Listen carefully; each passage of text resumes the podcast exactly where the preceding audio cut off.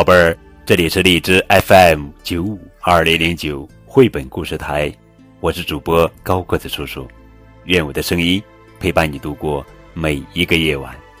今天呀，高个子叔叔要讲的绘本故事的名字叫做《月光男孩》，作者是丹麦伊卜斯庞奥尔森文图，杨玲玲、彭毅翻译。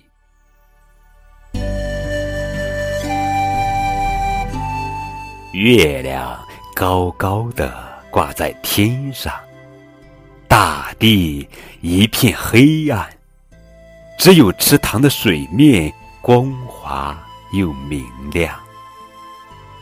月亮低头一看，发现水里还有一个月亮，他好奇极了。一个月圆之夜，月亮叫来了月光男孩，对他说。月光男孩，你能不能到下面去一趟，把另外一个月亮给我带回来？我想见见他。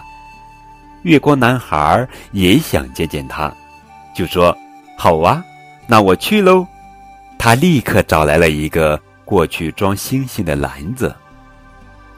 我会把另一个月亮装在篮子里带回来。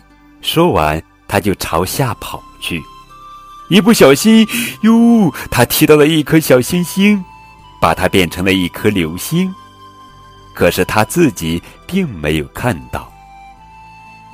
他看到下面有一朵云，就想躺在那上面一定很柔软，我该躺下来在上面歇一会儿。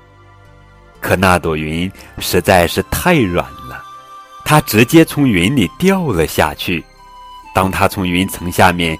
钻出来的时候，浑身都湿透了。在云层的下面，他遇到了一架大飞机。飞机上的大人都在忙着想自己的事，没有人看到他。不过有一个小女孩看到了，她说：“我看到飞机外面有一个男孩。”瞎说！他妈妈说：“那不过就是一个普通的月亮。”月光男孩穿过一大群鸟，朝下面飘去。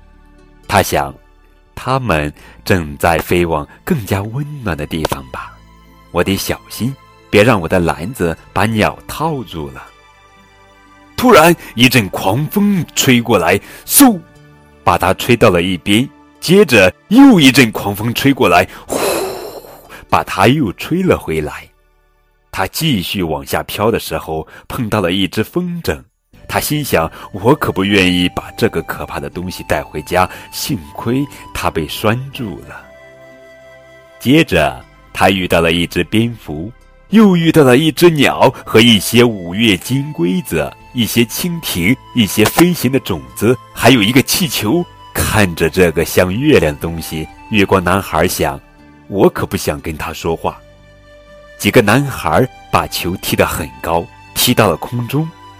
球看上去很友好，但月光男孩想，我还是觉得球弹得太高了。他到达了树顶，梯子上有一个女孩扔给他一个苹果，于是他往她的头发上撒了一些金色的小月亮，从此她的头发就像新洗过的一样。这是一个香甜的小月亮。男孩一边想，一边就把苹果啊呜吃掉了。当他来到烟囱顶上的时候，他的脸都被烟熏黑了。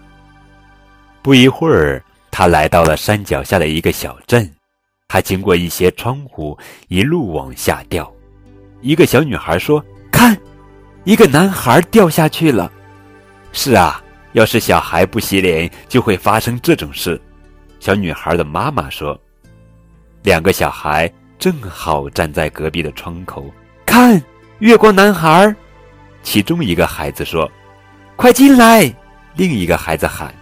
可是月光男孩没有时间了，他朝着街上的人群中落了下去。杂货店的老板说：“看到那个男孩了吗？”看样子，他是从月亮上掉下来的。这里有好多月亮，男孩想，可是没有一个是真正的月亮。他从街上飘过去，经过了码头，扑通，一声巨响，他一下掉进了港湾里。水里有好多鱼和别的生物，有些被他吓了一大跳，急忙逃走了；还有一些围了过来，盯着他看。可是他没有在他们中间找到月亮。这时，他在港湾的水底发现了一个闪闪发亮的东西，这是一位女士丢失的镜子。他把它捡起来，对着它看了看。哇！他叫道：“这是我见过的最漂亮的月亮，我要把它带回家。”他把这个小月亮放进篮子里。然后急匆匆地钻出水面，经过码头，越过街道，沿着楼房向上飞去，穿过烟雾、树林、鸟群、云层，飞到天上，来到了群星之上，一直回到了月亮上的家。月亮看着月光男孩从水下找到的东西，他也觉得这另外一个月亮。是他见到过的最漂亮的月亮，又英俊又友善。直到今天，每当月亮想跟一个真正聪明的人聊聊天时，他都会拿出那面镜子。他们的看法总是那么一致。好了，宝贝儿，这就是今天的绘本故事《月光男孩》。这本书给高贵叔叔最大的感触就是。在这本书当中，感受到了空间上的变化。更多图文互动，可以添加高个子叔叔的微信账号。感谢你们的收听。